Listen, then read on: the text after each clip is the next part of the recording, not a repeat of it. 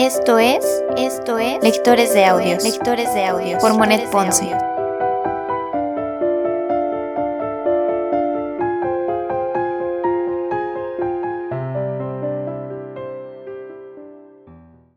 Primera temporada, primera temporada, Cartas ateo, Cartas ateo de Vincent Van Gogh, de Vincent Van Gogh. Carta número 20. Cuesmes, 20 de agosto de 1880. Querido Teo, si no me equivoco, tú aún tienes los trabajos de los campos de Millet. ¿Quieres tener la bondad de prestármelos por cierto tiempo y de enviármelos por correo? Debes saber que estoy esbozando grandes dibujos según Millet y que dibujo las horas de la jornada y también el sembrador. He garabateado un dibujo que representa a unos carboneros que van a la mina por la mañana, en medio de la nieve, a lo largo de un sendero bordeado por un seto de espinas, sombras que pasan y se distinguen vagamente en el crepúsculo. Al fondo se esfuman en el cielo las grandes construcciones de las minas. Te envío el croquis para que puedas imaginártelo, pero siento la necesidad de estudiar el dibujo de la figura en maestros como Millet, Breton, Bryan o Bouchton u otros. ¿Qué me dices del croquis? ¿Te parece buena la idea? He estudiado un poco algunas obras de Hugo en este último invierno. Los últimos días de un condenado a muerte es un hermoso libro sobre Shakespeare. He empezado a estudiar a ese escritor bastante tiempo. Es tan hermoso como Rembrandt. Shakespeare es a Charles Dickens o a Victor Hugo lo que Riesel es a Daubini y Rembrandt a Millet. Lo que me dices en tu carta a propósito de Barbizon es muy cierto, y te diré varias cosas que te demostrarán que es también mi manera de ver. No he visto Barbizon, pero aunque no haya visto eso, en el último invierno he visto Couriers. Había emprendido un viaje a pie principalmente al paso de Calais, no en La Mancha, sino al departamento o provincia. Yo había emprendido ese viaje esperando encontrar a lo mejor un trabajo cualquiera y habría aceptado cualquier cosa, pero después de todo, un poco involuntariamente, no sabría definir por qué se me ocurrió. Es preciso que veas Couriers. No tenía más que 10 francos en el bolsillo y como al principio cogí el tren, llegué a agotar mis recursos, y como seguían dando una semana pasé penosas dificultades. No obstante, he visto Couriers y el exterior del taller de Jules Breton. El exterior de este taller me ha desilusionado un poco, visto que es un taller todo nuevo y construido con ladrillos de una regularidad metódica, de un aspecto inhóspito, glacial y enervante. Si hubiera podido ver el interior no habría pensado más en el exterior, así lo creo y estoy seguro. Pero, ¿qué quieres? El interior no he podido vislumbrarlo. No osaba presentarme para entrar. Busqué en los alrededores de Couriers algún rastro de Jules Breton o de algún otro artista. Todo lo que he descubierto es su retrato en el estudio de un fotógrafo. Después, en la vieja iglesia, en un rincón oscuro, una copia de El descenso al sepulcro del Tiziano, que en la oscuridad me ha parecido muy hermosa y de un tono magistral. ¿Era suya? No lo sé, pues no pude descubrir ninguna firma. De artistas vivientes, ni rastro. Solamente había un café llamado Café de las Bellas Artes, igualmente de ladrillos nuevos, inhóspito, glacial y mortificante. Este café estaba decorado con una especie de frescos o pinturas, murales que representaban episodios de la vida del ilustre caballero Don Quijote. Estos frescos, se ha dicho en confianza, me parecieron entonces de una realización bastante desertada y más o menos mediocres. No sé de quién son. Lo he visto todo en la campiña de Couriers, las piedras de molino, la gleba negra o tierra de marga, más o menos color café con manchas blancuzcas allí donde aparece la marga, lo cual para nosotros que estamos acostumbrados a terrenos parduzcos es una cosa más o menos extraordinaria. Además, el cielo francés me pareció mucho más fino y límpido que el cielo de Borinage, lleno de humo y brumoso. Además, estaban las granjas y los cobertizos que habían aún conservado, Loado sea de Dios y agradecido, sus techos de abundantes rastrojos. Advertía también las nubes de cuervos, famosas por los cuadros de Daubini y de Millet, para no mencionar en un principio como correspondía las figuras características y pintorescas de los distintos trabajadores, zarpadores, leñadores, criados conduciendo sus equipajes y algunas siluetas de mujer de bonete blanco. También en Courier había una mina. Veía alejarse el día y aumentaba la oscuridad, pero no había obreras con trajes de hombres como en el Borinesh, solamente los carboneros de rostros cansados y miserables, ennegrecidos por el polvo del carbón, pringosos y uno de ellos cubierto con un viejo capote de soldado. Aunque esta etapa me resultó pesada y haya vuelto de ella agotado de fatiga, con los pies doloridos y en un estado más o menos melancólico, no me quejo, puesto que he visto cosas interesantes y se aprende a ver con otra mirada la justicia que hay en las rudas pruebas de la vida. Gané algunos pedazos de pan en el camino, aquí y allá cambiando algunos dibujos que tenía en mi valija.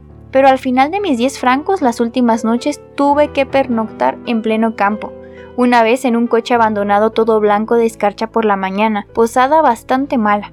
Una vez en un montón de leña y una vez era un poco mejor, en una piedra de molino deteriorada, donde logré hacer un refugio algo más confortable. Tan solo una lluvia fina no aumentaba precisamente el bienestar.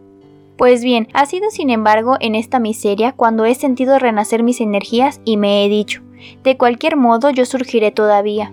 Volveré a coger el lápiz que abandoné en mi decaimiento y volveré nuevamente al dibujo. Por lo que parece, todo ha cambiado para mí y mientras tanto estoy en camino y mi lápiz se ha vuelto más dócil y parece volverse más y más cada día. Era la prolongada miseria lo que me había descorazonado, hasta ese punto, y yo no podía hacer nada más.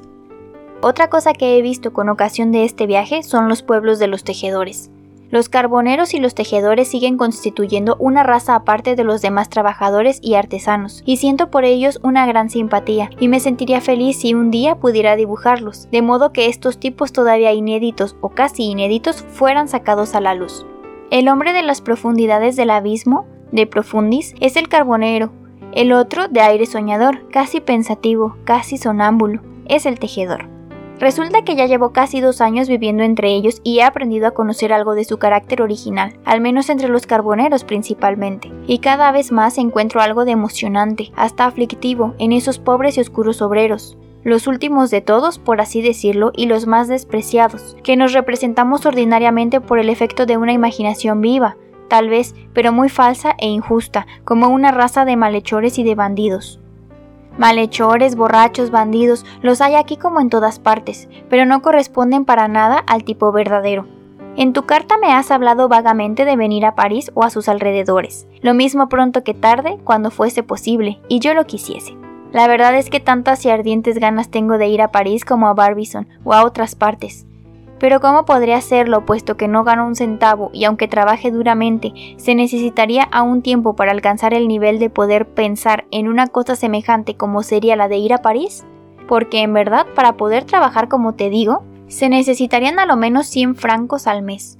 Se puede vivir con menos, pero entonces se siente la estrechez, tal vez demasiado. La pobreza impide que surjan buenos espíritus. Es el viejo proverbio de Palissy encierra mucha verdad y es completamente válido si se comprende su verdadera intención y alcance. Por el momento no veo cómo el viaje podría realizarse y es preferible que me quede aquí, trabajando como pueda y podré, y después de todo hay más facilidades aquí para vivir. No obstante, ocurre que no podré continuar por más tiempo en la pequeña habitación en que me encuentro. Es muy reducida y además tiene dos camas, la de los niños y la mía. Y ahora que dibujo los Bargue, hoja bastante grande, no sé decirte qué incómodo estoy. No quiero molestar a la gente en su hogar, además me han dicho que por lo que respecta a la otra pieza de la casa no habría modo de cedérmela, aunque pagase algo más, puesto que la mujer la necesita para lavar la ropa, lo cual en la casa de un carbonero ocurre casi todos los días. Quisiera entonces alquilar directamente una pequeña casa de obreros y esto cuesta nueve francos por mes, a lo menos. Me hablas aún de Merion. Lo que me dices de él es verdad. Conozco un poco sus aguafuertes. ¿Quieres ver algo curioso? Pon uno de esos garabatos tan justos y tan poderosos al lado de alguna plancha de Violet Leduc, o de donde quiera que sea que haga arquitectura. Entonces verás a Marion a plena luz, a causa del otro aguafuerte que servirá. No te disguste, de reflejo o contraste. Bien, ¿qué notas entonces? Esto, Marion, aun cuando dibuja ladrillos, granito, barras de hierro o parapetos de un puente, pone algo del alma humana, conmovida por no sé qué herida íntima en su agua fuerte. He visto dibujos de arquitectura gótica de Víctor Hugo, pues bien, sin tener la potencia y factura magistral de Marion, había algo del mismo sentimiento. ¿Cuál es este sentimiento? Tiene algún parentesco con el que Alberto Durero expresó en su melancolía, con el que en nuestros días James Tissot y T. Marys, por más diferentes que estos dos sean entre ellos, tienen también. Con razón un crítico profundo dijo de James Tissot, es un alma en pena. Pero sea lo que fuere, allí hay algo de alma humana. Eso explica que sea grande, inmenso, infinito, y coloquémoslo al lado de Violet Leduc. Este es piedra, en cambio el otro, o sea Marion, es espíritu.